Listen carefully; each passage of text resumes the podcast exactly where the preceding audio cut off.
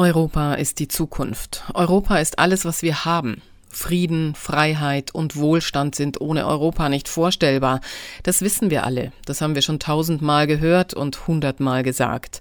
Trotzdem müssen wir gerade zusehen, wie diese Teile schon wirklich gewordene Utopie vom vereinten Kontinent wieder zerstört wird. Von Egoismus, Nationalismus und ganz viel Ignoranz. Wie kommen wir da wieder raus? Wie muss sich Europa verändern, um Europa bleiben zu können? Darüber soll debattiert werden. Darüber wurde debattiert an einem Abend vor der Europawahl mit Expertinnen und Experten aus Wissenschaft und Wirtschaft, mit Aktivistinnen und Aktivisten, Bürgerinnen und Bürgern. Sie hören jetzt die Diskussionsveranstaltung, die am 10. Mai stattgefunden hat. Wie kann es mit Europa weitergehen?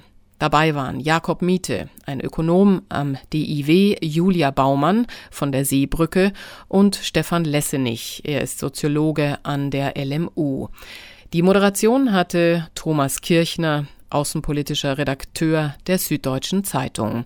Ich wünsche spannende und gute Unterhaltung.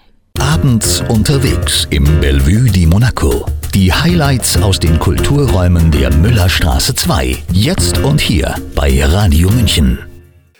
Mein Name ist Thomas Kirchner, bin bei der SZ äh, Redakteur, seit vielen, vielen Jahren immer in der Außenpolitik gewesen und bin kein professioneller Moderator, aber habe professionell mit Europa zu tun, habe immer irgendwie das Thema gehabt, war Korrespondent in, in der Schweiz und bis letztes Jahr auch in Brüssel. Insofern habe ich noch ein bisschen sozusagen den Flavor von dort mit hierher genommen und bin jetzt hier wieder gut beschäftigt, auch mit den ganzen Fragen und Themen von der Europawahl. Und wir haben, wenn ich das richtig überblicke, diesmal doch ein sehr viel größeres Programm. Es ist mehr Interesse.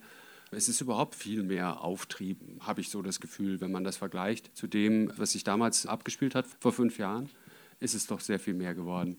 Und um gleich mal was Positives, Optimistisches zu sagen, ähm, habe ich gestern eine Meldung gelesen, dass also tatsächlich hier in Bayern zumindest nach einer Umfrage im Auftrag des Bayerischen Rundfunks das Interesse an der Europawahl doch deutlich größer ist. Also äh, die Rede ist von 66 Prozent gegenüber 40 Prozent vor fünf Jahren damals, was auch immer das aussagt. Das heißt ja nicht, dass die Leute, die sich interessieren, auch alle gleich zur Wahl gehen.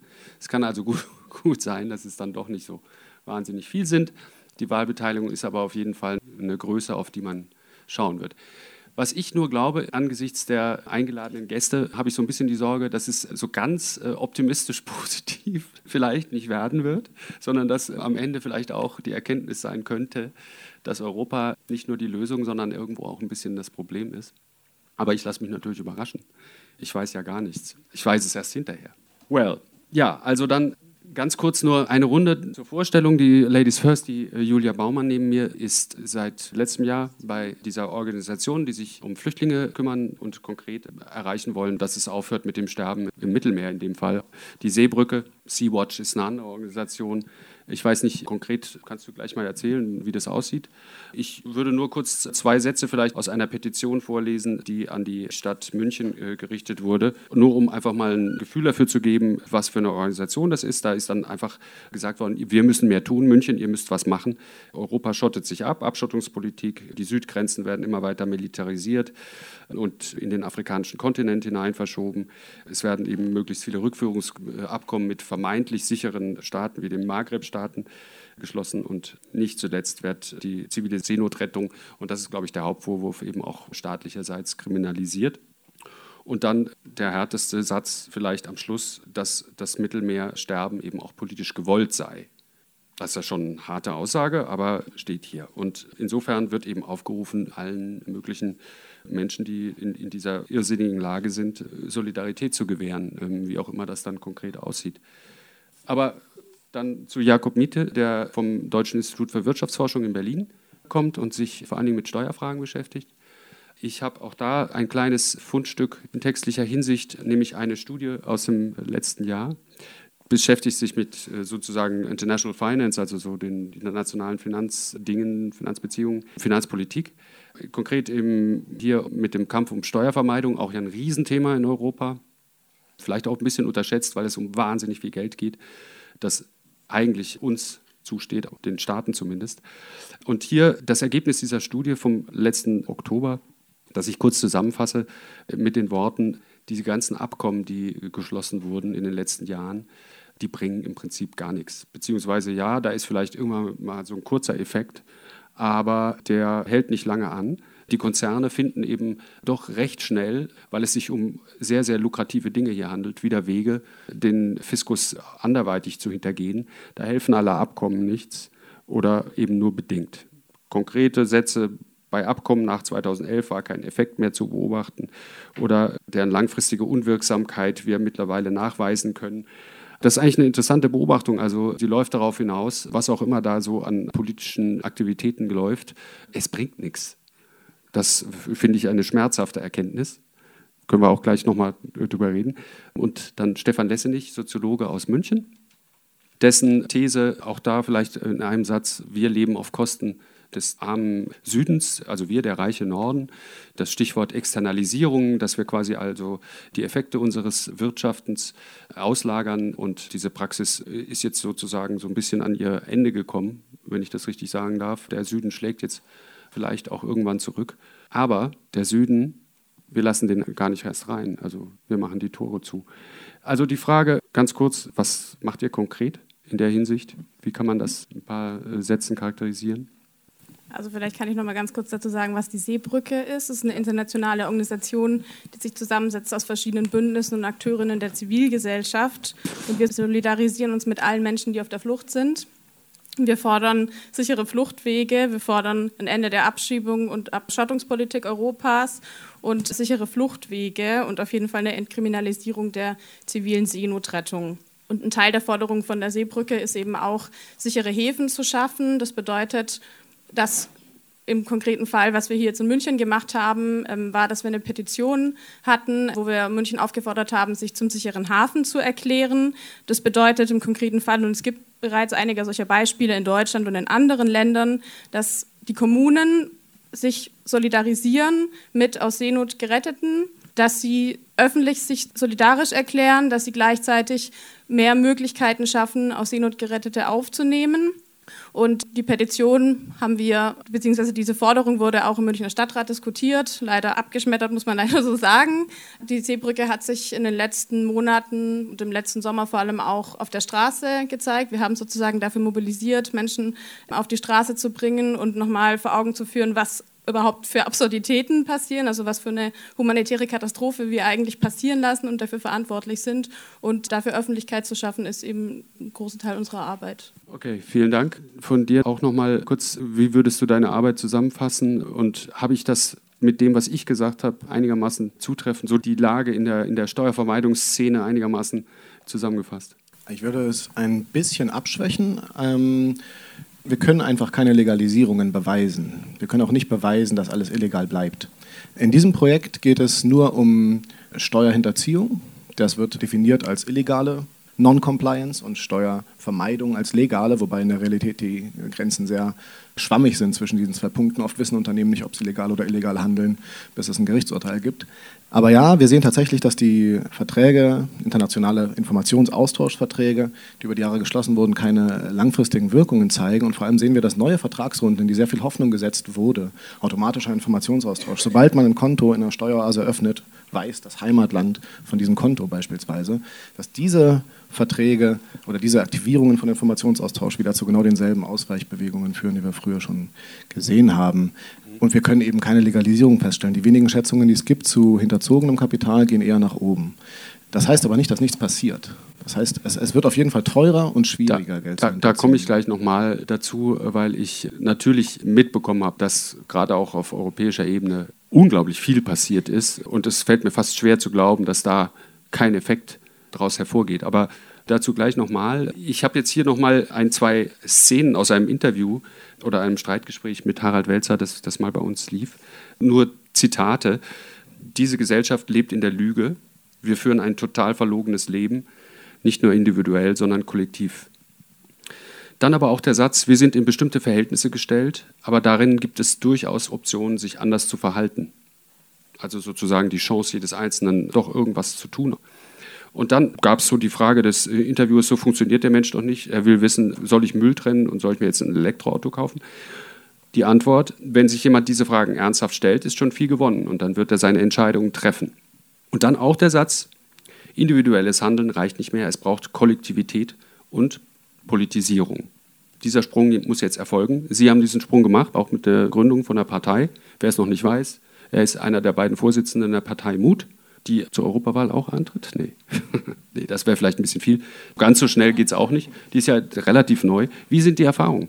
Also ich muss erstmal dementieren oder aktualisieren. Seit dem 1. Mai bin ich nicht mehr Vorsitzender, sondern ganz normaler Beisitzer des Vorstands, aber bin Mitgründungsmitglied. Wir haben uns 2016 gegründet und im Grunde genommen gehört es so zu meiner ja, wissenschaftlich-politischen jetzt sage ich mal, Mission, Sie haben das ja auch angedeutet, der jüngeren Vergangenheit auf die Doppelmoral hinzuweisen, die in dieser Gesellschaft, und jetzt heute geht es ja um Europa, die in der europäischen Gesellschaft, wenn man es jetzt mal im Singular sagen möchte, herrscht, das zweierlei Maß, mit dem gemessen wird und die mehr oder weniger uns zu unserem Alltag überhaupt erst befähigenden Lebenslügen. Darum geht es mir, da ein bisschen mehr drüber jetzt kann man so klassisch sagen, emphatisch aufzuklären.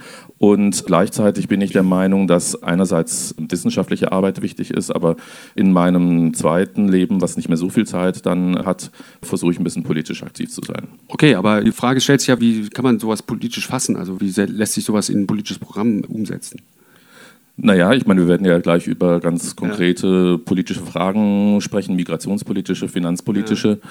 Das Programm würde ich jetzt mal überschreiben mit, also jetzt gar nicht auf eine Partei bezogen, sondern generell, wenn wir uns heute Abend darüber unterhalten, ist Programm der, es wurde auch schon gesagt, der Solidarität, und zwar nach innen mhm. wie nach außen. Ich glaube, Europa hat jetzt in den letzten Jahren, wenn wir jetzt Europa als die Europäische Union fassen, nicht durch Solidarität geglänzt, weder nach innen, also rund um die Staatsschuldenkrisen in Anführungszeichen und die Politik gegenüber dem europäischen Süden. Und ich würde mal sagen, in den sieben Jahrzehnten oder dann formal sechs der Existenz der Europäischen Gemeinschaft, Europäischen Wirtschaftsgemeinschaft, Europäischen Union hat Europa auch nicht durch Solidarität nach außen geglänzt.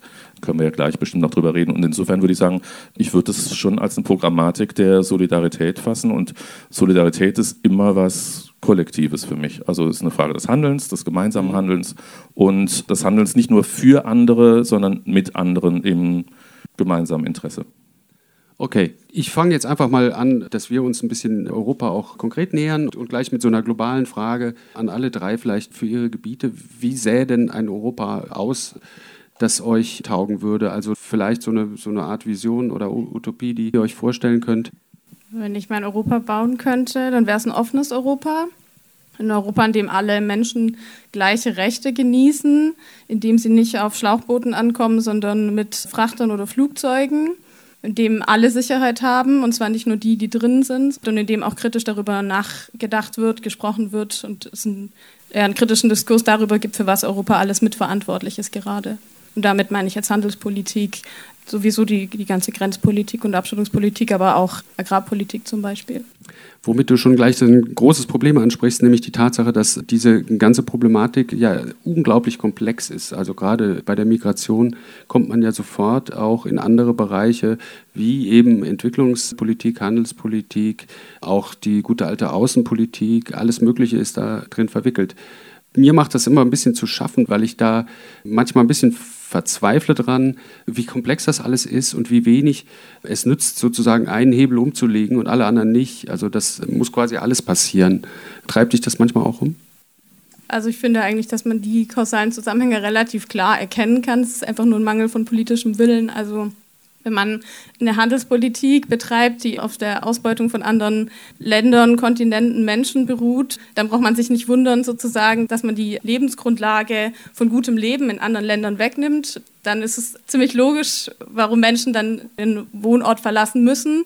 Also ich finde, man muss einfach ja, eine menschenrechtsbasierte und eine solidarische Politik verfolgen. Und hätte man nicht neoliberale Sozial- und Wirtschaftspolitiken in den letzten Jahren immer weiter verfolgt, wo global Kapital und Waren sich frei bewegen mhm. können, aber umgekehrt der Bewegungsfreiheit für Menschen eingeschränkt wird und teilweise, naja, mit der Abschreckung oder mit Tod konkret beendet wird. Also eigentlich finde ich das nicht so komplex, relativ ich, die Folgen ich, sind, ja. Ich, ich verstehe schon, was du meinst und mit anderen Worten, man müsste im Prinzip nur eine einzige gerechte Politik gegenüber den Menschen, die zu uns kommen, ins Spiel bringen, dann würde das schon klappen. Dann würden sich quasi alle anderen Sachen mehr oder weniger erübrigen oder lösen lassen. Aber was wäre es genau? Also wo würdest du da beginnen oder ansetzen? Ganz konkret würde ich erstmal sagen, dass wir ein offenes Europa brauchen oder überhaupt Bewegungsfreiheit gewährleisten müssen, Menschenrechte gewährleisten müssen und das naja, aber da stellt sich ja sofort die Frage, ist es äh, damit getan, wenn wir jetzt quasi beschließen würden, okay, wir machen die Hürden mal weg, da fängt es ja schon an, problematisch zu werden. Bei oder? was wird es denn problematisch? Naja, ich stelle jetzt einfach nur mal die Fragen, die man so dann stellen würde. Können wir das verkraften? Kommen dann nicht vielleicht zu viele solche Fragen? Hm, ich habe in der Vorbereitung eigentlich einen ganz interessanten Artikel gelesen und er hat sich auf den Artikel 13 der ähm, Menschenrechtserklärung bezogen. Absatz 2, da steht, jeder Mensch hat das Recht, sein Land zu verlassen. Und das ist natürlich in der logischen Konsequenz nur dann zu verwirklichen, wenn man auch woanders hingehen kann. Und äh, ich frage mich, ob dieses, ob nicht so viele zu uns kommen, wir uns überhaupt nur stellen können, weil wir hier geboren sind. Hm wenn sie morgen geboren werden würden und es ist nicht klar, ob sie in Lagos oder in München geboren werden, ist die Frage, ob sie dann sozusagen diese Perspektive vielleicht gar nicht hätten. Also wissen Sie, was ich meine? Ich glaube, das ist einfach eine falsche. Grundlegend ja. bin ich für Bewegungsfreiheit und für sichere Fluchtwege und zu sagen, naja, es kommen irgendwie zu viele zu uns. Es ist einfach so, naja, wir wollen Sicherheit und Wohlstand nach innen, aber nach außen, na, da müssen wir aufpassen, wer zu uns kommt. Das ist halt eine moralische oder eine Menschenrechtshaltung und das ist okay. ja auch ganz klar normativ. Okay. Ich verstehe, wo das Problem liegt. Da wollen wir jetzt auch nicht zu tief gleich einsteigen. An dich die Frage, wie sähe dein Europa aus? Ich habe mir die Frage ein bisschen mehr aus der Perspektive der EU gestellt und mich gefragt, Migrationspolitik ist vielleicht ein gutes Beispiel. Mein Beispiel internationale Steuerhinterziehung, Steuervermeidung ist auch ein gutes Beispiel. Schafft die EU das, nationale Egoismen einzudämmen sozusagen? Ist es möglich, eine Union zu schaffen oder einen Bund zu schaffen, in dem etwas, was offensichtlich gut für ein Land ist, beispielsweise Deutschland, niedrigere Abgasstandards oder Irland, keine Besteuerung von ausländischen Unternehmen oder was auch immer, dass man sowas ein, einhegt in der EU? Und das Flüchtlingsthema ist das nächste, wo man eben Länder hat, die eine sehr deutliche Position haben, die Grenzen zu zu machen, andere nicht. Wie würde eine EU aussehen, die, die da einen Ausgleich schafft? Das finde das ich eine interessante Frage. Eine Art ist natürlich, sowas zu institutionalisieren, wie es in manchen Bereichen passiert. Eine andere Art, und vielleicht reicht das eben bei so einem Thema wie Migration nicht aus, sondern man braucht auch eine gemeinsame Geschichte dazu. Man braucht eine gemeinsame, einen gewissen Konsens, was akzeptiertes Verhalten ist und was nicht. Aber ja, mein Idealbild von einer Europäischen Union schafft es gleichzeitig eine gewisse Freiheit in politischen Rahmensetzungen möglich zu machen für unterschiedliche Länder und eben trotzdem an zwei Punkten nicht. Nämlich einmal, sobald es um nationale Wettbewerbe geht, das eine Land untergräbt das andere bei Sozialstandards, bei was auch immer. Und eben auch nicht nach außen, wenn die Europäische Union als Ganzes wackelt. Stichwort Finanzkrise, Stichwort Klimawandel und so weiter. Wenn die zwei Bereiche irgendwie einhegbar wären, das wäre für mich schon ein großer Fortschritt. Utopischer will ich als Ökonom eigentlich gar nicht sein. Und was wäre so ein Punkt, wo du sagen würdest, da sollte man jetzt mal wirklich recht bald und konkret was ändern? Da gibt es einige Politikansätze. Du hast es ja schon angesprochen, dass es im Bereich der Besteuerung von Unternehmen, von digitalen Unternehmen beispielsweise, aber auch in der Eindämmung von Steuervermeidung und Steuerhinterziehung, dass einiges passiert. In der Europäischen Union einiges passiert ist. Ein gutes Beispiel ist die EU-Zinsrichtlinie über Nacht wurde plötzlich überall in der Europäischen Union Informationen über Steuerzahler ausgetauscht. International ist das ein Prozess, der hat Jahrzehnte gedauert und ist bis heute total löchrig mit bilateralen Verträgen gefüllt sozusagen. In der EU ist einfach, ich, als ich das in meinen Datensatz reingebaut habe, hat das fünf Minuten gedauert, weil einfach ab 2014 alle EU-Länder mit allen EU-Ländern austauschen. Es kann also funktionieren bei gewissen Bereichen. Natürlich sind da wieder viele Bereiche ausgeschlossen. Ein momentaner Punkt beispielsweise, der durch die europäischen Institutionen geistert, ist Country-by-Country-Reporting. Da geht es darum, dass Unternehmen öffentlich machen, wie viel Umsatz machen oder wie viel Profit machen wir in Land A, B, C, D und E um sozusagen deutlich zu machen, wo findet unsere Wertschöpfung statt oder wo, wo findet unsere wirtschaftliche Aktivität statt. Und dass man dann auf Basis von so einem Report mit einer Formel die Steuerzahlungen zuteilen kann, damit nicht wie 2017 Google 24 Milliarden in Bermuda versteuert mit 0 Prozent. Und das ist eigentlich ein ganz konkreter Vorschlag, wo man sehen kann, ja, und es gibt eben auch in der EU viele Länder, die sich an diesen, an diesen Praktiken beteiligen. Das Double Dutch Irish Sandwich zum Beispiel beinhaltet zwei EU-Länder, aber Luxemburg ist der nächste Kandidat, Malta und so weiter. Und wir können also tatsächlich direkt bei der eigenen Haustür anfangen zu kehren. Wie es der Zufall will, habe ich gestern mit der Kommission gesprochen für eine Geschichte, da geht es auch um Luxemburg und einfach mal die Frage gestellt, ob sich denn seit den Enthüllungen über Luxemburg, Luxemburg hat ja eben so Tax Rulings gemacht, das heißt also Konzern einen niedrigen Steuersatz garantiert über Jahre hinweg, das war so das Geschäftsmodell, dafür kamen die dann alle nach Luxemburg.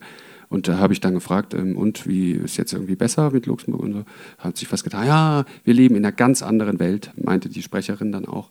Ähm, und fing dann an, eben aufzuzählen, was alles getan wurde, die Anti-Steuervermeidungsrichtlinie und diverse Transparenzregeln.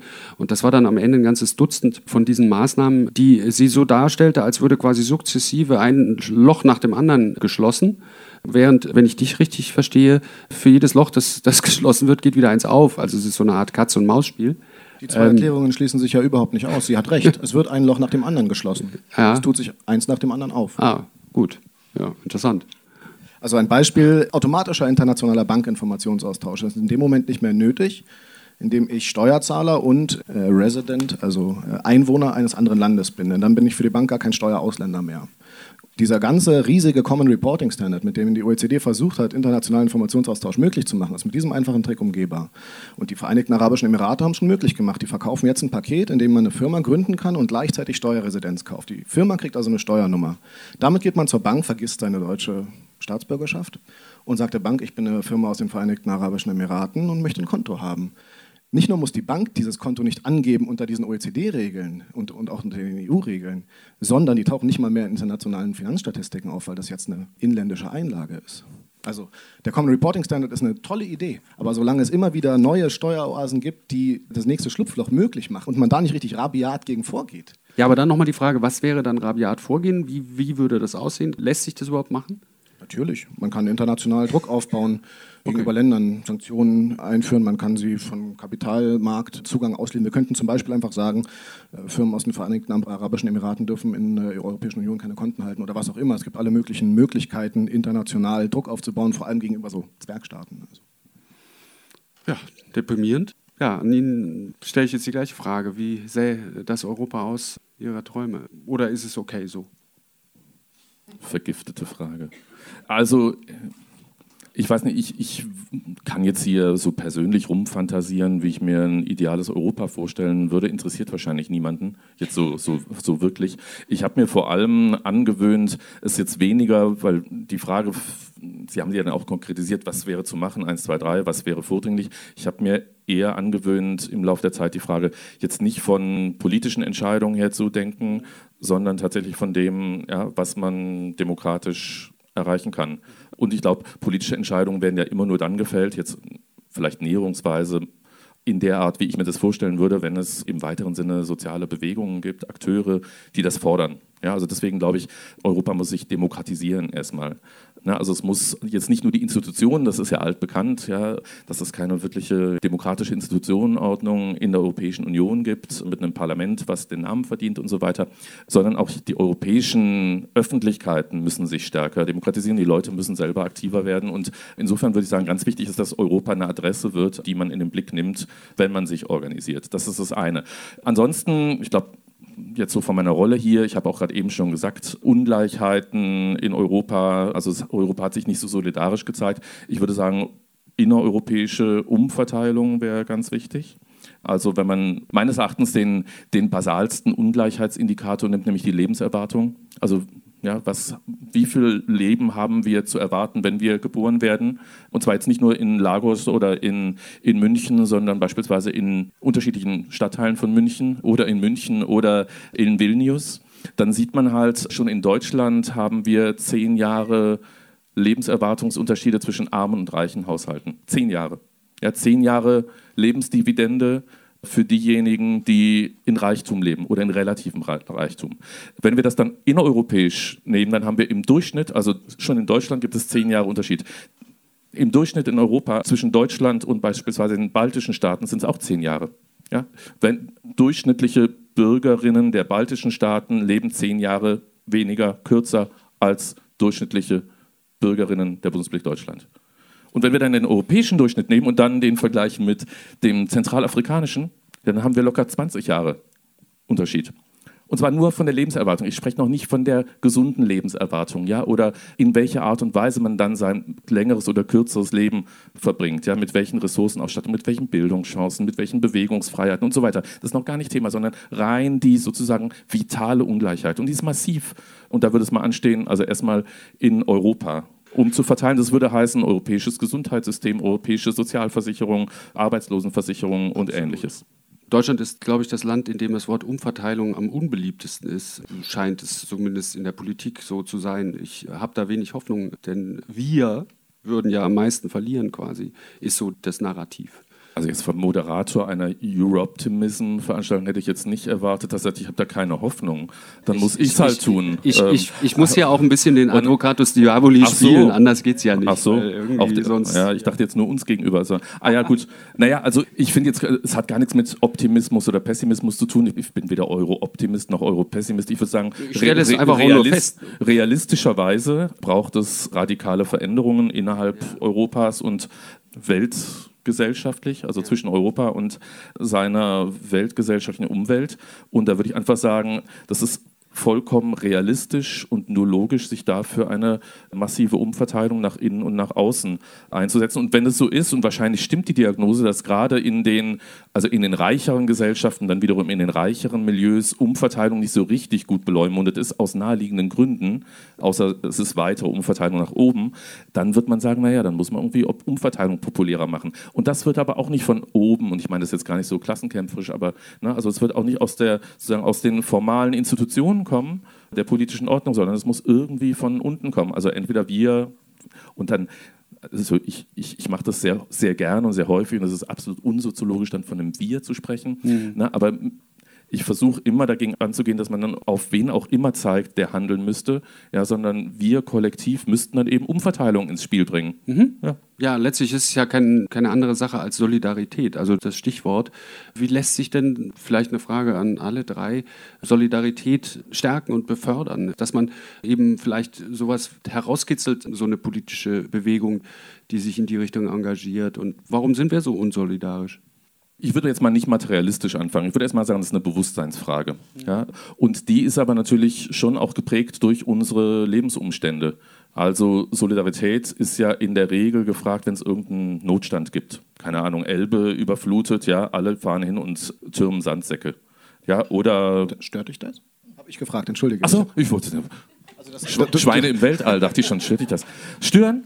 Nein, im, im, Gegenteil. Alles, nein, alles gut. Vielleicht zu der Frage Doppelmoral. Ja, mich, mich stört dass wenn die Elbe überflutet ist, Bundeskanzlerinnen oder also jeden Geschlechts dahin fahren und alles Mögliche in Bewegung gesetzt wird und die Presse ausflippt, ja, und wir wochenlang über nichts anderes sprechen. Ist ja empirisch, historisch so gewesen. Ja, und jetzt mal so ganz plakativ. Andernorts sind ständig solche Überflutungen, ja, ständig, jeden Augenblick. Es ist genauso wie wenn irgendein Unfall passiert irgendwo in der Welt, dann fragen wir, waren noch Deutsche dabei? Und dann ist es besonders schlimm, ja, dann ist es besonders schlimm. Unter den 233 Opfern auch sieben Deutsche, oh, ja, oder unter den ja, Millionen irgendwie, die vielleicht zu wenig zum Leben haben, wenn es hierzulande nicht so ist, ja, oder wir das auf ganz, ganz wenige Gruppen fokussieren können, irgendwie Wohnungslose, aus Bulgarien und Rumänien, ja, dann, dann ist es uns der Rest egal. Das heißt, es ist eigentlich eine Bewusstseinsfrage. Und jetzt als Soziologe würde ich sagen, es ist ein Bewusstsein davon, dass es Zusammenhänge gibt und wechselseitige Abhängigkeiten. Ja, und das ist eigentlich so alles, worum es mir immer geht, zu sagen, naja, dass hier Solidarität keine Rolle spielt, hängt damit zusammen, oder Umverteilung nicht thematisiert wird, hängt damit zusammen, ja, dass wir es uns leisten können, das irgendwie hinten anzustellen in anderen Ländern und Weltregionen und in anderen Sozialmilieus, vielleicht auch als denen, die hier vertreten sind in diesem Raum, ist es alltäglich, ja, dass Solidarität praktiziert wird. Es wird auch nicht an die große Glocke gehangen. Ja, es wird einfach gemacht, weil es notwendig ist. Hast du denn das Gefühl, dass es Solidarität zumindest in Teilen Europas gibt und in anderen weniger? Denkst du in solchen Kategorien? Es ist ja doch so, dass einige Gegenden Europas dann zum Beispiel auch Flüchtlinge aufgenommen haben, andere sich komplett weigern.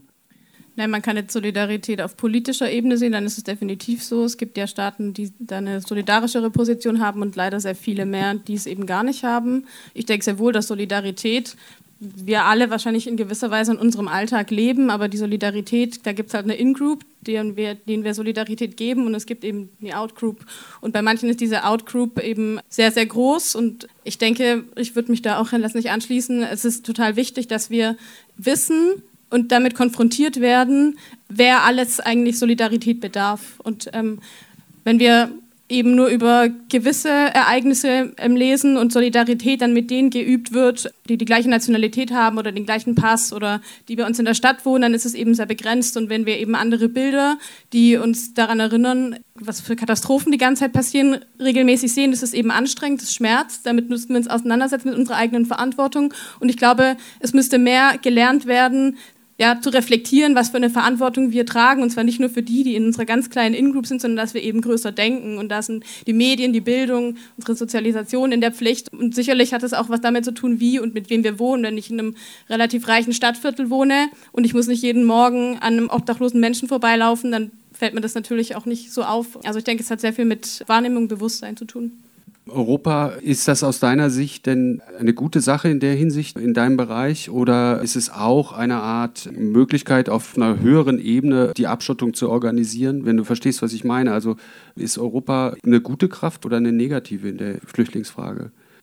Also wenn es um die Ist-Situation geht, dann ist es natürlich gerade, wie es läuft, sehr negativ. Also wir haben praktisch organisiertes Sterben oder eben in Kauf nehmen von tausenden Toten im Mittelmeer.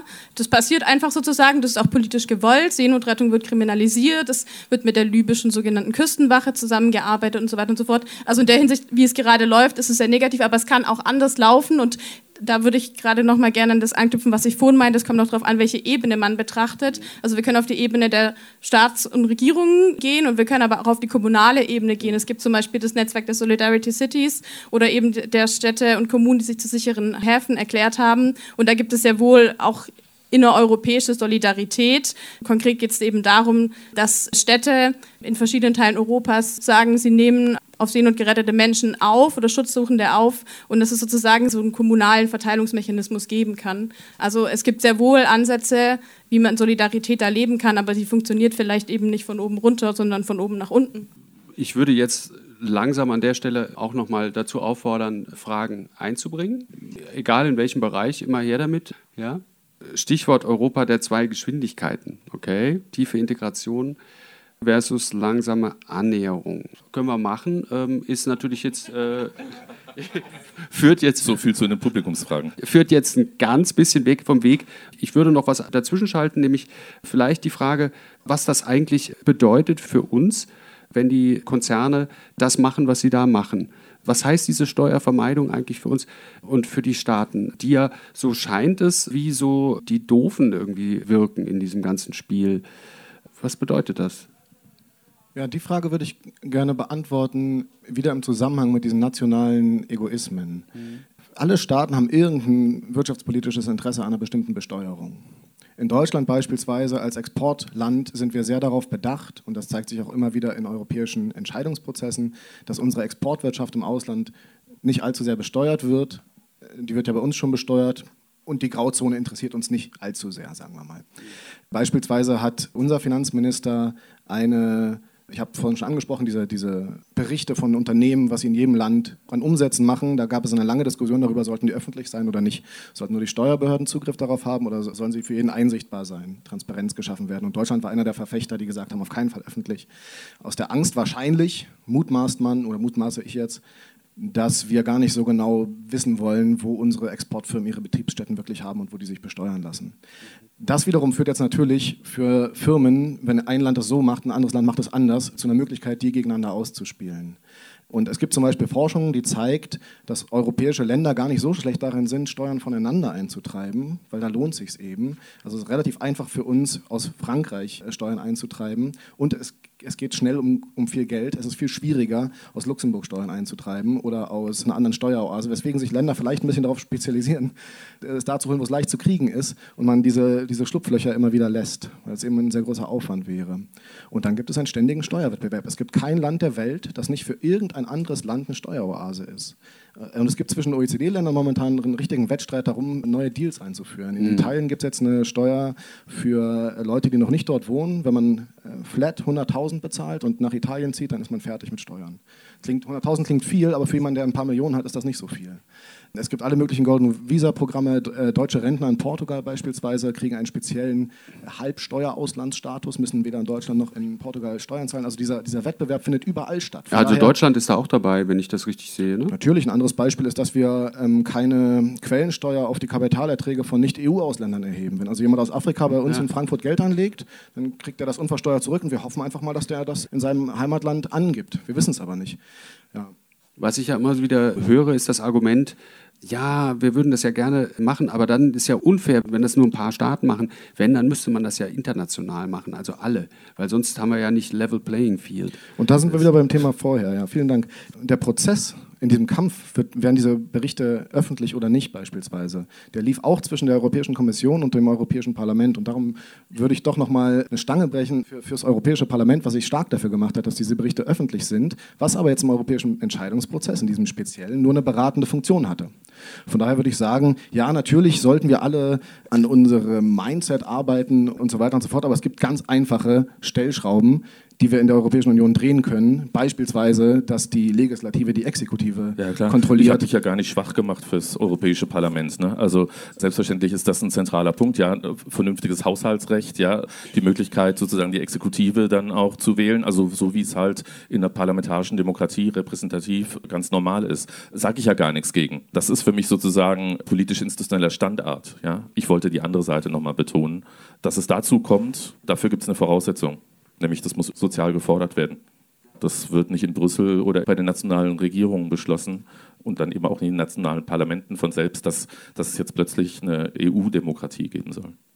Ich glaube, das ist sowieso das Kernproblem bei dieser ganzen Sache. Wenn wir uns auf die bisherige Variante verlassen, dann werden wir immer auch Mitgliedstaaten finden und Regierungen von Mitgliedstaaten, die irgendwas einfach blockieren. Das ist ja relativ leicht auch im politischen System der EU. Wenn sich da ein paar Staaten zusammentun, dann ist eine Initiative tot. Und da müsste man eben auch mal über nachdenken, wie sich dieser ganze Mechanismus vielleicht ändern ließe. Haben Sie da konkret Vorstellungen? Nö. Wäre jetzt auch eine, sozusagen, wenn ich es mal so sagen darf, eine politikwissenschaftliche Frage. Naja, äh, aber die hat schon ich sehr, nur, sehr äh, na, direkte so, Konsequenzen. Nein, nein, selbstverständlich. Ich bin halt nicht für alles Experte. Ich möchte eigentlich nur eher sagen, also diese Vorstellung, es gibt dann irgendwie Staaten, die bremsen, ja, oder, oder Sperrminoritäten. Also ich würde jetzt mal sagen, es braucht nur ein einziges Land, nämlich Deutschland in der Regel, um Dinge zu verhindern.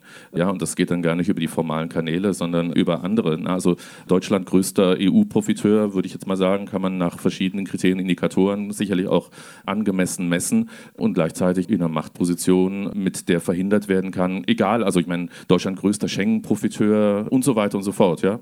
Also ich glaube, das ist die eine Dimension, ist ja, wie sind die institutionellen Regeln, Mehrheitsentscheidungen, in welchen Feldern und so weiter oder Einstimmigkeit oder was auch immer. Und das andere sind die realen Machtverhältnisse. Ich finde die, also als Soziologe finde ich die spannender. Ich sage nicht, dass die anderen un, unbedeutend werden, ich finde sie einfach spannender. Ich hatte nur rausgehört, die Vorstellung, dass wenn sich was ändert, dann muss es sich aus den Menschen heraus ändern und das wiederum ja. müsste dann eben auch möglich sein, entsprechend in den politischen Prozess einzubringen. Ja, ja, Sprich na, über, ja, wir sagen, wir wählen Abgeordnete und die machen dann, ja, also so irgendwie. Ja, das ist halt ein Kanal. Ich würde sagen, wenn das dabei belassen zu sagen, wir wählen Abgeordnete und die machen es dann, wird es wahrscheinlich ziemlich lange dauern, bis auch nur Ansätze dessen, was hier überhaupt diskutiert wird, passieren werden. Ne? Sondern ne? anders? Wie?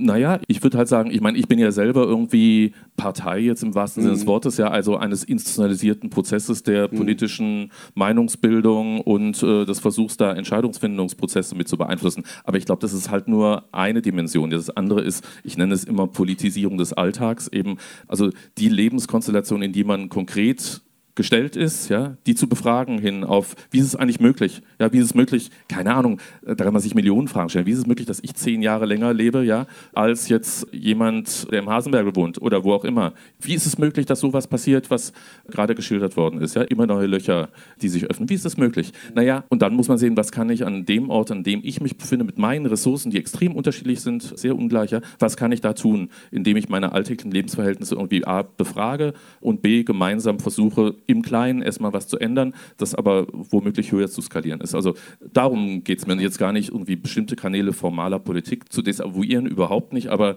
ohne das andere wird es einfach nicht gehen. Ne? Und eine Gefahr, die ich sehe, Stichwort nationale Egoismen, ist, wenn wir meinen, man könnte jetzt, wenn man Europa so baut, wie man sich das jetzt mit dem Haus da vielleicht vorstellt, also wenn daraus ein Europa-Egoismus wird, ja, ist nicht so viel gewonnen, meines Erachtens. Ja, also einfach nur nationale Wollungen hochzuskalieren und sagen, wir brauchen Europa, ja, damit ist, glaube ich, nicht viel gewonnen, wenn es um Öffnungen oder Offenheit oder mehr Gleichheit oder ähnliches geht. Ja. Kann sein, dass es auch einfach Missverständnisse gibt, überhaupt zum Thema Europa. Und zwar, dass der Dialog einfach der Punkt ist, dass man im Dialog bleibt und dass man den Dialog einfach vorantreibt, um gerade diese Missverständnisse zu klären. Zum Beispiel, wie Sie jetzt gesagt haben, also Europa, was ist eigentlich Sinn dieses Europas? Das ist ja gerade die Eröffnung. Und dass es Europa nicht jetzt für sich alleine stehen möchte.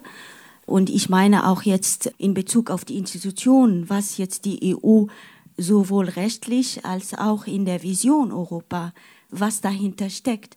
Und ich denke, das ist auch die Frage. Und wenn solche wie soll ich sagen, dass es gerade diese Diskussion der Sinn ist, äh, dieses Understanding, diese Missverständnisse zu klären im Dialog. Das heißt, was möchte die EU erreichen? Was ist angekommen? von der Kommunikation hier, was wurde bis jetzt umgesetzt von der ganzen Vision? Das ist eigentlich die Frage. Problem ist, dass natürlich für manche, nicht für alle Europa Öffnung bedeutet. Ja, für manche bedeutet es vielleicht auch einfach nur gemeinsamen Wohlstand schaffen, zum Beispiel über den Binnenmarkt oder so. Es gibt äh, verschiedensten Gedanken, die Leute mit Europa verbinden. Das ist ja eigentlich auch legitim. Aber vielleicht mal die Frage hier an die Runde, an alle drei, ob denn so ein Europa verschiedener Geschwindigkeiten eine Lösung wäre, wie es in der Frage formuliert ist. Also, dass man eben einige Staaten nimmt und die gehen dann voran in, in bestimmten Politikbereichen und die anderen bleiben eben hinten dran und, und versuchen sich langsamer dann zu bewegen. Ist das eine Lösung für das, was euch vorschwebt? Kann mal anfangen und das antwortet vielleicht auch noch ein bisschen auf die Frage davor, was macht man, wenn es immer Länder gibt, die ein Veto haben. Und zwar gibt es ja schon länger das Instrument der verstärkten Zusammenarbeit, also die Möglichkeit, dass verschiedene Mitgliedstaaten einfach miteinander zusammenarbeiten und es müssen nicht alle mitgehen und die können das einfach untereinander beschließen und stärker zusammenarbeiten. Das haben wir ja auch schon zum Beispiel im Bereich des Euro. Und wenn Länder oder Mitgliedstaaten sich dazu entscheiden, in einem bestimmten Bereich zusammenzuarbeiten, dann warum nicht? Und jetzt ganz konkret in dem Bereich, für den ich hier sitze, ist es definitiv, also in der jetzigen politischen Situation ist es die einzige Möglichkeit, wenn man sagt, naja, es gibt Länder, die sind eher bereit, sich solidarisch zu zeigen im Bereich der Aufnahme von Schutzsuchenden und dann können die ja vorangehen und auch ein positives äh, Exempel sozusagen damit statuieren. Und also ich sehe da praktikable Möglichkeiten, weil man sich immer nur auf den Mindeststandard einigt, dann kommt man in manchen Bereichen vielleicht gar nicht voran und ganz konkret konkret da, wo es um Leben geht. Also steht das für mich außer Frage. Ich finde das eine ziemlich interessante Gegenüberstellung eigentlich, dass wir hier sitzen und in deinem Bereich die EU eigentlich fast schon so ein Negativbeispiel ist in meinem eigentlich nicht. In der EU ist viel entstanden in der internationalen Regulierung von Besteuerung, was national nicht möglich gewesen wäre. Ich weiß nicht, ob es für Deutschland alleine möglich gewesen wäre, Apple zu Steuerzahlungen zu zwingen. Beispielsweise die EU-Kommission hat Irland verklagt und gezwungen, von Apple nochmal 12 Milliarden Steuern einzunehmen, die Irland nicht einnehmen wollte, beispielsweise. Das wäre ohne EU äh, wahrscheinlich hätte es nicht funktioniert. Das ist ein bisschen absurd, weil es passiert über die Subventionsrichtlinien der EU. Man darf sozusagen keine Firma besser stellen. Also es ist in, in sich ein bisschen schizophren schizophren, aber es hat irgendwie funktioniert. Und auch die EU-Zinsrichtlinie ist ein Fortschritt und so weiter und so fort. Das heißt, dieser Diskussionsprozess, der da stattfindet und mit dem Länder sich austauschen und äh, Informationen tauschen und gemeinsame Lösungen entwickeln, auch die ganzen im Moment so ein bisschen äh, weich gekochten Politikentwürfe gehen alle in die richtige Richtung. Da sind die richtigen Themen gesetzt im Sinne von, wie besteuern wir Digitalunternehmen beispielsweise, was machen wir mit diesen Patenten, mit diesen Lizenzzahlungen und so weiter und so fort. Die, die Themen sind alle auf dem Schirm im, im, im politischen Prozess. Das läuft schon nicht so schlecht. So, und in der Flüchtlingsthematik sehen wir äh, überhaupt nicht, dass sich da irgendwie ein langsamer, wie auch immer, ähm, schwammiger, aber in eine positive Richtung zeigender Prozess durchsetzt, sondern da sehen wir, dass sich eben eine Abschottungspolitik durchsetzt. Und ich finde das interessant sozusagen, dass man, dass man im, im selben institutionellen Kontext so unterschiedliche Lösungen hat. Das Problem ist natürlich, im Gegensatz zur Steuerthematik, die seit 50 Jahren auf dem Schirm ist, äh, ja, ist das Thema der Migration in dem Ausmaß neuer. Nicht so neu, wie die EU behauptet, aber neuer. Naja, oder es zeigt halt einfach, was auch die politisch gewollten Ziele sind. Also sozusagen ist es ja eine Wirtschaftsgemeinschaft, aber keine, die sich wirklich den Menschenrechten verbirgt. Naja, ich meine, würdest du denn Unterschiede in einzelnen Ländern erkennen? Ich meine, Angela Merkel gilt ja nun als eine, die zumindest versucht hat, eine gewisse Menschlichkeit walten zu lassen. In vielerlei Hinsicht hat sie sich davon auch wieder verabschiedet. Aber es gibt da doch schon Unterschiede. Oder würdest du das anders sehen? Ja. definitiv. Also es hängt ja auch immer von der aktuellen Regierung ab. Das hat man, also ja. da kann es sich auch schnell verändern. Das hat man in Italien gesehen, wie schnell mhm. das gekippt mm. ist, in Spanien anders. Aber es gibt definitiv Staaten, wo es wahrscheinlicher ist. Ne? Ich denke jetzt zum Beispiel an Luxemburg, Deutschland, Spanien, Portugal, die da vorangehen könnten. Aber ne, da muss der Druck kommen. Wenn es nicht von oben kommt, dann müssen wir das eben einfordern. Okay. Ich habe jetzt hier noch eine Frage, die ich gerne vorlese. Wie überzeugen Sie jemanden von Europa, der an Europa zweifelt? Was ist das stärkste Argument? Was ist denn deine Alternative? Ja, könnte man jetzt die Fragestellerin zurückgeben, aber. Was heißt denn Europa? Und was heißt an naja, Europa gut, reden, glauben oder an genau. Europa zweifeln. Also so eine. Ich glaube, wir reden von der EU. Ja, also erstens reden wir von der Europäischen Union und das ist schon mal, ja, Europa ist schon noch was anderes. Dann Sowieso. gibt es irgendwie Europa so als, weiß nicht, was wir uns vorstellen unter so einem normativen Katalog von Grundwerten, ja, oder das Erbe der Aufklärung oder ähnliches. Ja, ich meine, dann würde ich die Leute von diesen Werten überzeugen wollen, nicht von Europa. Also ja? an Europa und, zweifeln, das naja, finde ich doof. Ja, ich finde auch an Europa glauben doof. Also ich finde es auch nicht besser, wenn man sich auf Demos irgendwie das Gesicht blau schminkt mit Sternen, als wenn man sich schwarz-rot-gold oder rot-weiß-rot schminkt. Ich glaube, darum geht es nicht. Ja? Es geht um die Frage, Europa ist wichtig, um beispielsweise bestimmte politische Forderungen zu adressieren ja, und zu mobilisieren, um bestimmte politische Entscheidungen herbeizuführen. Klar, weil es eine europäische Institutionenordnung gibt. Das ist insofern sozusagen ein Pfund, mit dem man wuchern kann und wuchern sollte, insofern, als man sich politisch darauf bezieht. Ja, aber alle, also für mich persönlich, ja, alle übertriebenen Aufladungen von Europa. Parts ich mein, of Europe, Käse. Ja, also ich meine, hallo, ja, also wenn, wenn er gesagt wird, oh ja, Europa, äh, sieben Jahrzehnte Frieden, Wohlstand, Freiheit, ja, klar, aber sieben Jahrzehnte Frieden hierzulande, ja, Europa ist auch, und ich, ich würde sofort zustimmen, ja, man muss sich das echt nach Politikfeldern anschauen, also Emissionsrecht beispielsweise, ja, da sähe es ohne Europa, ohne die EU-Kommission schlechter aus, ist klar. Aber gleichzeitig auf einer anderen Ebene, ja, also von Europa zu schwärmen und wir müssen jetzt von Europa überzeugen oder Zweiflerinnen davon irgendwie abbringen, das halte ich jetzt für, also das ist ja gar nicht böse gemeint, aber ich halte es dann für ideologisch, ja, weil das ist völliger Quatsch. Wir haben hier uns in einigermaßen friedlichen Verhältnissen eingerichtet, ja, sind aber massiv mit dabei, ja, mittelbar und unmittelbar in anderen Weltregionen Krieg zu stiften oder zu befördern. Ja, und ich meine jetzt nicht nur Rüstungsexporte, sondern es gibt unterschiedlichste Arten und Weisen. Ich bilde mir wenig auf den Frieden in Europa ein und auf Europa als Wertegemeinschaft, wenn gleichzeitig mit so doppeltem Maß gemessen wird. Punkt angekommen. Also äh, wenn Enthusiasmus dann konkret irgendwie, oder?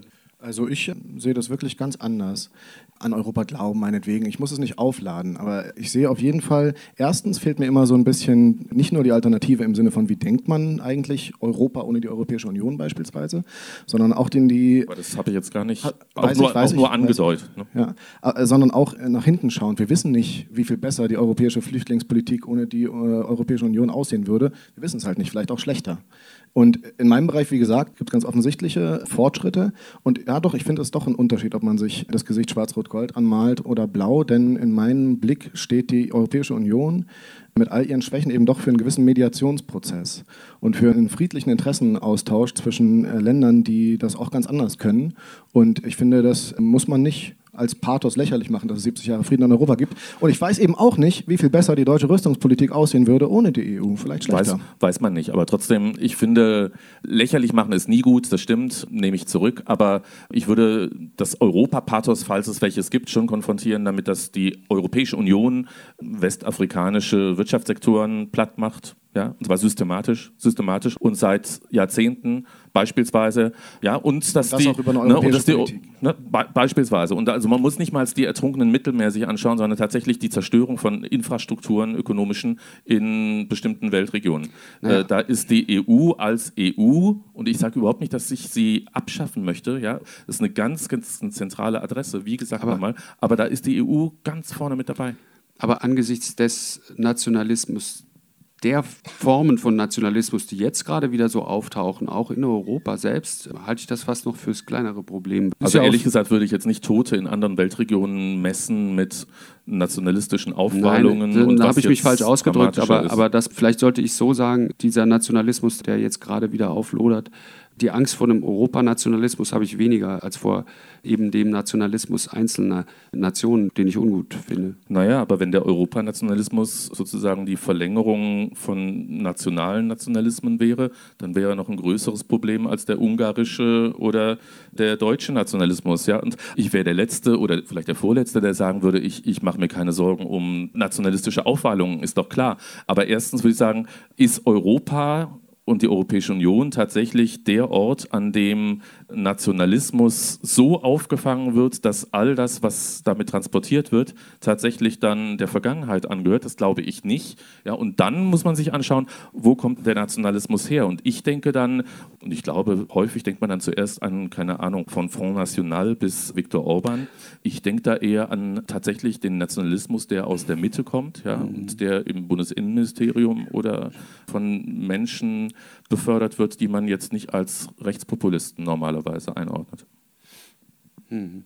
Naja, eine Zeit lang war ja auch schon, schien es so, dass Europa so eine Art neoliberales Projekt wäre. Hat sich aber, glaube ich, jetzt doch wieder ein bisschen geändert, oder? Ich weiß nicht, ich habe heute noch keine Nachrichten gehört. Ähm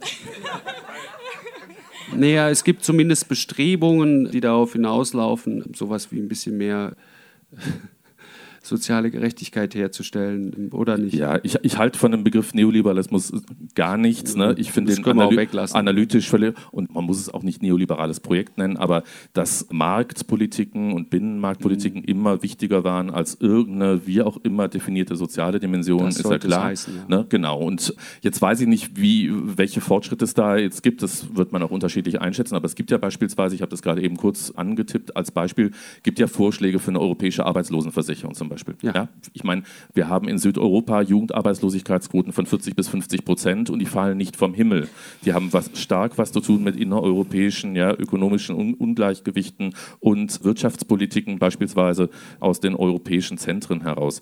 Ich glaube nicht, dass es eine Annäherung an so eine Idee einer europäischen Arbeitslosenversicherung. Das ist sehr, sehr reformistisch, ja, sehr, sehr niedrig reformistisch. Aber warum wählt ähm, denn niemand die Parteien, die sowas propagieren? Gibt es ja jetzt. Es gibt ja zum Beispiel hier Diem oder, oder wer auch immer. Es gibt Parteien, die das wollen, ja, und, und, und auch, ich glaube, die Linke oder so. Aber sie kommen ja nicht aus. Ja, also Diem Demokratie in Europa, die übrigens von Mut unterstützt werden für die Europawahl. Spitzenkandidat ähm, Varoufakis. Aber ich würde es jetzt gar nicht personalisieren. Also es geht um ein politisches Programm, mit dem in neun europäischen Ländern gleichzeitig identisch angetreten wird. Und ich gehe mal davon aus, dass solche, muss man auch gar nicht auf, auf jetzt diese Gruppe konzentrieren, aber dass solche Politikangebote einer europäischen Arbeitslosenversicherung in Spanien oder Griechenland mehr Zustimmung finden als in Deutschland. Und das ist wahrscheinlich kein Zufall. Gibt es weitere Fragen noch? Wenn man sich anschaut, wer bei Pulse of Europe sich das Gesicht blau malt und sowas, das sind überwiegend junge Leute. Das ist so ein bisschen die Erasmus-Generation, die hier mit offenen Grenzen, da gehöre ich selber dazu, die das mitgekriegt hat und für die Europa, wenn wir mal ehrlich sind, eine ziemlich geile Sache war und die das vielleicht auch ein Stück weit verteidigen will. Ähm, die das als bedroht empfindet momentan. Und die Leute, die sich momentan in der AfD und anderen populistischen, nationalistischen Strömungen engagieren, das sind oft Leute, die so ein paar Generationen älter sind, die eben nicht aus dieser Erasmus-Generation kommen. Ach, weiß nicht. Ich will, ich will hier altersmäßig niemandem zu nahe treten und also ich weiß, dass es da kein Schwarz-Weiß gibt. Es gibt auch junge Nationalisten. Aber ich finde diesen, diesen Vergleich so schwierig, zu sagen, ähm, sich für Europa zu engagieren, ist ein verlängerter Arm von diesem nationalen Nationalismus. Nein, das habe ich nicht gesagt.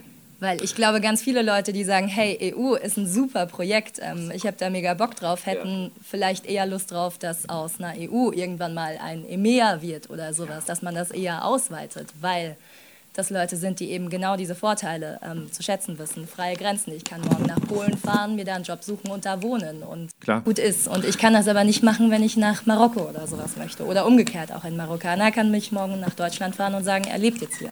Ja, ich, ich kenne diese Personen ja sehr gut. Ich habe die in meinen Seminaren sitzen und ich schätze die ja auch. Es geht ja gar nicht gegen die Person. Ich habe auch nicht gesagt, dass Pulse of Europe eine Verlängerung ja, des, des nationalen Nationalismus ist. Ich habe nur gesagt, mir, mir wäre ein europäischer Ultranationalismus, ja, sozusagen mit denselben Implikationen, aber jetzt nur hochskaliert, wäre mir nicht sympathischer, wäre mir nicht sympathischer als der nationale Nationalismus. Ne? Absolut. Das mal das gibt es den, weil das war für mich so ein bisschen impliziert und das, also ist mir jetzt noch nie irgendwo untergekommen, dieser EU-Nationalismus. Nee, aber Sie haben doch gerade gesagt, geile Sache. Also natürlich, wenn ich in einer bestimmten sozialen Position bin, ja, dann finde ich Freizügigkeit, Arbeitsmarktfreizügigkeit eine geile Sache.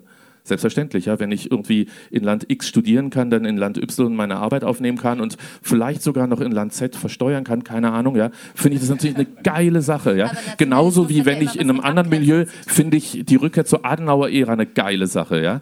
Aber ich meine, das na, also naja, der Vorwurf, der dahinter steht, ist ja, dass Europa quasi was nur für die Mobilen, die Leute, die schon was haben, ist und die anderen bleiben so ein bisschen auf der Strecke in diesem Europa. Da ist ja schon was dran, oder? Ja, es ist ja schon komisch, warum eigentlich nur das Bildungsbürgertum auf solchen Demonstrationen auftaucht. Das ist ja nicht, weil, weil die anderen doof wären oder ja. faul oder ja, was anderes zu tun hätten, sondern weil es natürlich schon eine. Also, ich meine, wir reden von Missverständnis, wir reden aber auch von Interessen. Ja? Und es gibt bestimmte Interessen, ja, und das ist ja nichts Despektierliches. Es gibt bestimmte Interessen, beispielsweise von gut gebildeten Akademen aus akademischen Haushalten. Die sind alle in ihrer Menschen. Partei wahrscheinlich und auch. Die werden, na, da machen sie sich falsche ja. Vorstellungen. Außerdem sind ganz wenige in meiner Partei. Aber selbst da ist die Sozialstruktur überhaupt nicht. Nee, nee, nee, keine Ahnung. Die, die, die jungen Akademikerinnen haben heute anders zu tun, als in Parteien zu gehen. Mhm. Ne, die allermeisten. Nein, aber ich meine, es ist doch klar, dass je nachdem, welche Interessenlagen man hat, Europa auch so, wie es jetzt konstituiert ist, relativ gut funktioniert für manche. Ja, und man dann bestimmte Vorstellungen davon hat, wie es denn funktionieren sollte. Ja, aber da. Für zum Beispiel viele Osteuropäer ist es durch die EU sehr viel einfacher geworden zu sagen, okay, ich suche mir einen Job in Österreich, ja, Deutschland, klar. Frankreich und ja, die sicher. profitieren auch. Also es sind hier vielleicht, in Westeuropa. Für, für ganz viele Osteuropäer ist es die Möglichkeit geworden, in deutschen Fleischfabriken zu arbeiten und hinter der Fabrik im Container zu wohnen. Ja, gibt es auch. Und zwar wahrscheinlich mehr als die von Ihnen genannten. Ich finde, das ist eine sehr zynische Sichtweise. Nö, das ist eine realistische Sichtweise. Nur ich, ich vielleicht habe ich jetzt einen zynischen Tonfall, aber ich glaube, inhaltlich ist es nicht zynisch. Also ich stelle mir die Frage eigentlich auch, welchen europäischen Nationalismus eigentlich? Und wenn man sich anschaut, wie haben sich eigentlich nationale Nationalismen gebildet, meistens relativ gut organisiert von oben nach unten mit Kontrolle der Bildung beispielsweise, ein, Zwang, dass egal ob man gerade aus Schwaben oder Bayern kommt, dass man Hochdeutsch lernt, mit einem entsprechenden Geschichtsunterricht und so weiter und so fort. So eine Top-Down-Bewegung sieht man in Europa ja gar nicht. Also das ist, finde ich jetzt im Moment nicht besonders bedrohlich. Ich habe jetzt keine Angst, dass gleich die blauen Hemden vor meiner Tür stehen und die Nicht-Europäer verprügeln. Also die Bedrohung finde ich theoretisch interessant, aber ich finde sie im Moment sehr theoretisch. Und dann denke ich mir, okay, was es geben könnte, ist tatsächlich ein Bottom-up-Nationalismus, so eine Art Glorifizierung der Europäischen Union. Aber wie gesagt, aus meiner Perspektive, die ich heute Abend ja schon so ein bisschen versucht habe darzulegen, würde ich eher sagen, davon gibt es zu wenig und nicht zu viel. Also ich habe neulich ein paar schöne Sätze von Sloterdijk, von Peter Sloterdijk gehört, der sagt, das sei ja gerade der Mangel an Enthusiasmus, der das Gute sei an, am europäischen Projekt. Und immer wenn quasi Enthusiasmus ins Spiel komme, dann führe das zu Revolution und Krieg und eben. Ja, der Herr Sloterdijk, der hat es immer mit so starken Emotionen. Ne? Der war ja auch dafür, den Steuerstaat abzuschaffen. Also ne, der ist schon besonders.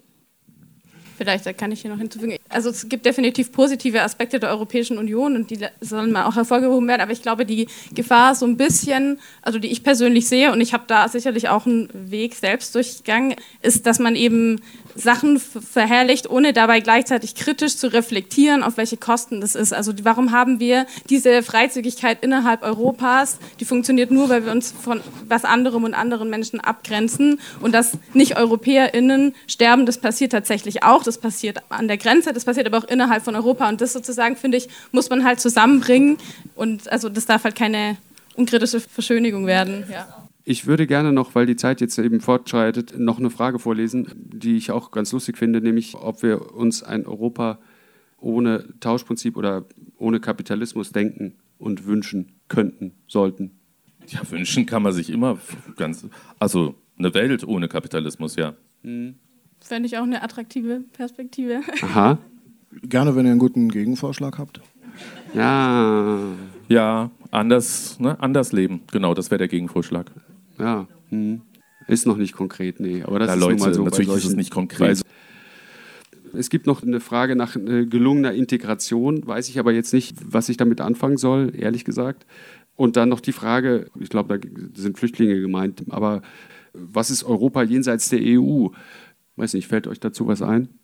Ich würde diesen Punkt gerne damit verbinden, dass man sozusagen sagt, dass man die, die europäische Freizügigkeit aufwiegt oder ausspielt gegen das Fortress Europe sozusagen. Wir haben eine, eine innereuropäische Freizügigkeit und die hat irgendwas zu tun mit der Nichtfreizügigkeit nach außen hin. Diese Verbindung ist mir nicht so ganz klar geworden. Meiner Meinung nach gibt es zwei Vergleichspunkte für dieses Bild gerade und, und, und von diesen zwei Positionen kann man das entweder als was ganz Schreckliches oder als einen ersten Schritt betrachten. Der, der eine Vergleichspunkt ist sozusagen die Utopie der offenen Grenzen. Da sieht das natürlich nicht so gut aus, aus der Perspektive gedacht. Und der andere Vergleichspunkt ist, dass man zusätzlich zum Fortress Europe auch noch zwischen den Nationalstaaten in Europa keine Bewegungsfreizügigkeit hat. Alles hängt irgendwie zusammen, ja.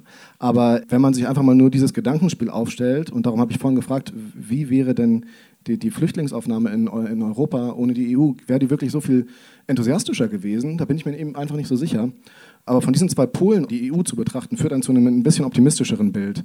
Denn sie ist eher eine Ausnahmeerscheinung als die Regel. Und die weltweit freien Grenzen, die sind eigentlich immer noch theoretische Utopie geblieben. Naja, aber Grenzen gab es ja nicht immer. Also es gab ja auch mal eine Welt, wo es keine praktisch Grenzen und keine Grenzkontrollen gab. Also wenn man das von der Perspektive betrachtet, dann ist es ein Ausnahmezustand. Okay, ich meinte die, die menschliche Geschichte. Aber die Vereinigten Staaten von Europa wären ja sowas wie die Vereinigten Staaten von Amerika sowohl von der Ausdehnung her, Bevölkerung und so weiter. Und wir sehen ja, was die Vereinigten Staaten von Amerika, die sich jetzt irgendwie, die wir wahrscheinlich als Nationalstaat begreifen würden, wie die ja mit diesen Öffnungen und Schließungen umgehen. Ja? Äh, Freizügigkeit nach innen, begrenzt, aber immerhin, und Schließung nach außen. Das würde, würden Vereinigte Staaten von Europa unter den jetzt gegebenen Bedingungen genauso machen. Mhm. Ja, und dann würde man sagen, ja, super, jetzt ist es höher skaliert, aber wir regen uns, manche jedenfalls, über, keine Ahnung, die Mauer an der amerikanischen Südgrenze auf. Ja, also das ist doch dasselbe in, weiß nicht welcher Farbe. Grün, also nicht und wünschenswert. Die Frage an euch, Vereinigte Staaten von Europa würde das einen Fortschritt bedeuten oder, oder eher das eine Gefahr? Drauf, oder? Das kommt darauf an, was konkret man sich jetzt darunter vorstellt. Das mhm. ist eine sehr abstrakte Frage, das müsste man irgendwie konkreter machen, aber ich wollte nur noch dazu sagen, dass ich denke, man muss die zwei Sachen nicht gegeneinander ausspielen. Also wir können ja sehr wohl sagen, wir haben Freizügigkeit, aber das bedeutet nicht, dass ich sagen möchte, nur weil wir das haben, also ne, wenn wir jetzt keine Außengrenzen haben, dann machen wir alle sozusagen die nationalen Grenzen sich, sondern gar nicht. Es geht eher darum, eine politische Forderung zu haben, dass wir einfach Migration als Tatsache begreifen, was sie ist, und uns überlegen, wie wir das sozusagen völkerrechts- und menschenrechtsbasiert begleiten und ermöglichen. Und also ich würde das nicht gegeneinander ausspielen, sondern mir eher Gedanken machen, okay, wie können wir das halt konkret gestalten? Es ist vielleicht ein bisschen schwieriger, ja, aber nicht unmöglich. Und dass sich die EU und die Mitgliedstaaten da nicht gerade mit rumbekleckert haben, das sehe ich schon auch so. Nur die, also die Frage, die ich mir stelle, ist sozusagen, ist es auf einem niedrigen Niveau eben trotzdem ein Fortschritt? Eine Frage habe ich noch, die ich gerne loswerden würde, nämlich Brexit als Chance, Fragezeichen. Könnte man vielleicht so sehen, aber wo, wo könnte die Chance liegen? Nee, wüsste nicht, wofür das eine Chance, also keine Ahnung, für wen es jetzt objektiv eine Chance ist. Ich würde es nicht so sehen. Also ich habe auch gesagt, dass die Europäische Union als eine Institutionenordnung, die existiert, die meines Erachtens, aber da würden wir uns ja wahrscheinlich darauf einigen, jetzt nicht in jedem Fall gut funktioniert, ja, aber die wird ja eher meines Erachtens geschwächt durch den Brexit. Man könnte sagen, da gibt es jetzt stärkeren inneren Zusammenhalt, ja, weil es sozusagen jetzt jemanden gibt, der, der da rausgeht. Aber für Fragen auch der Demokratisierung der Europäischen Union ist es, glaube ich, schlecht, dass Großbritannien nicht dabei ist.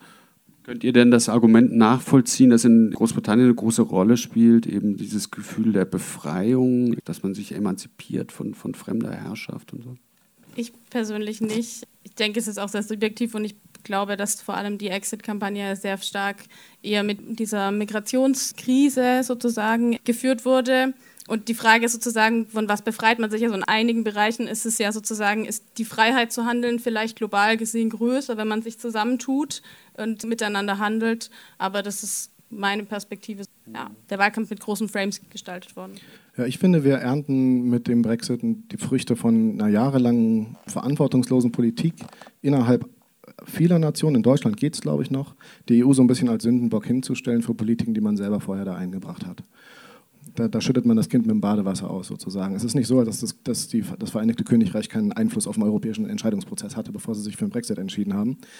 Brexit als Chance, in meinem Bereich tatsächlich, ja. Sie, sie, waren nicht gerade die Vorreiter der internationalen Steuertransparenz. Vielleicht äh, der Vollständigkeit halber. Großbritannien hat noch Teile seiner alten Überseeterritorien und Krondependancen.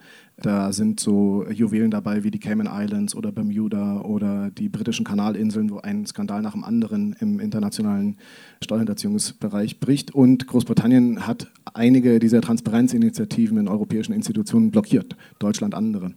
In dem Sinne könnte man sich schon auf einer prozeduralen Ebene überlegen, wie sich die Stimmverhältnisse gewisser Politikfelder in der EU verschieben, wenn 60 Millionen nicht mehr im Qualified Majority Voting, also im europäischen Wahlmechanismus mitgezählt werden. Aber natürlich aus Demokratie Sicht ist es natürlich ein, ein, Problem und ein großer Verlust. Aber es, ja, wie gesagt, also ich suche die Schuld dafür bei Politikern, die seit 20 Jahren auf allen Kanälen rausposaunen, dass die EU an allem Übel in ihrem Land schuld ist damit würde ich es jetzt auch beenden. Ich glaube, wir sind heftig hin und her geflogen durch die Themen. Das ist auch anstrengend genug. Ich fand es ganz interessant und, und lebendig. Ich äh, hoffe, Sie auch. Und vielen Dank nochmal fürs Kommen und für die Organisation der Euro-Optimisten. Danke auch an Bellevue de Monaco.